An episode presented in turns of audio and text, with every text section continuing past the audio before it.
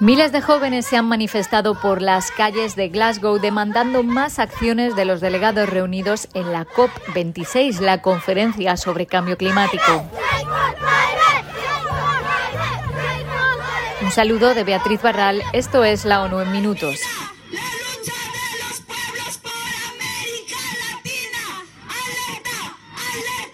La marcha del viernes estuvo encabezada por un grupo de activistas indígenas y de países en desarrollo que llamaron la atención sobre las crisis climáticas a las que ya se enfrentan sus comunidades. Abigail Gualinga es del pueblo quechua de Ecuador.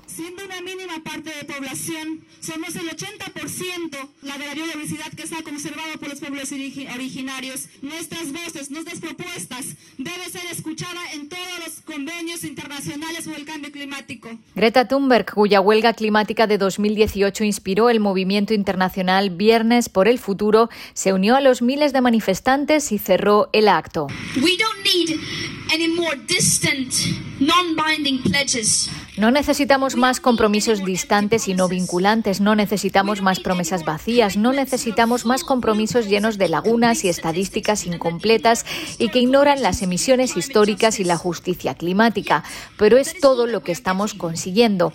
Y no, esto no es radical. Miren su historial. Han tenido 26 COPs y décadas de bla, bla, bla. ¿Y a dónde nos ha llevado esto?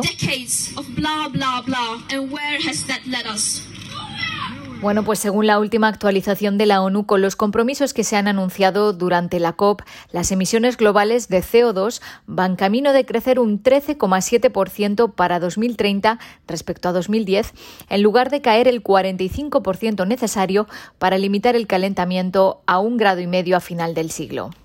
Esa proyección es ligeramente inferior a la del 16% para el final de la década antes de los nuevos compromisos anunciados por 14 países, Arabia Saudí, Argentina, Australia, Bahrein, Brasil, Chad, China, Ghana, Irak, Japón, Nauru, Pakistán, San Cristóbal y Nieves y Uzbekistán. Sin embargo, sigue siendo insuficiente. Se calcula que para limitar el aumento de la temperatura media mundial a 1,5 grados, como fija el Acuerdo de París, se requiere una reducción de las emisiones de CO2 del 45% en 2030 o una reducción del 25% para limitar el calentamiento a 2 grados. Cambiamos de asunto. La Agencia de la ONU para los Refugiados, ACNUR, ha comenzado a evacuar a solicitantes de asilo de Libia. La noche del 4 de noviembre, 172 personas fueron trasladadas a Níger en el primer vuelo de evacuación en más de un año después de que las autoridades libias levantaran una prohibición general de los vuelos humanitarios. La agencia asegura que, teniendo en cuenta el número limitado de plazas, la evacuación solo puede ser una solución para personas extremadamente vulnerables que necesitan urgentemente seguridad y protección. Muchos de los evacuados habían estado detenidos previamente en condiciones extremas, fueron víctimas de trata o sufrieron violencia. En el grupo había familias, niños que viajaban solos y un bebé nacido hace apenas unas semanas. Y el Programa Mundial de Alimentos va a usar más drones en sus operaciones humanitarias después de haberlos probado con éxito en Mozambique tras el paso del ciclón Idai en 2019.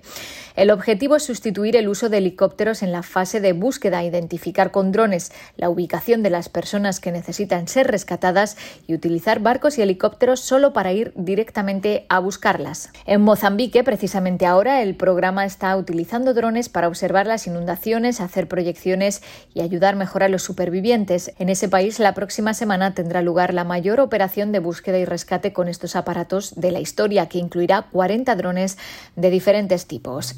Hasta aquí las noticias más destacadas de las Naciones Unidas.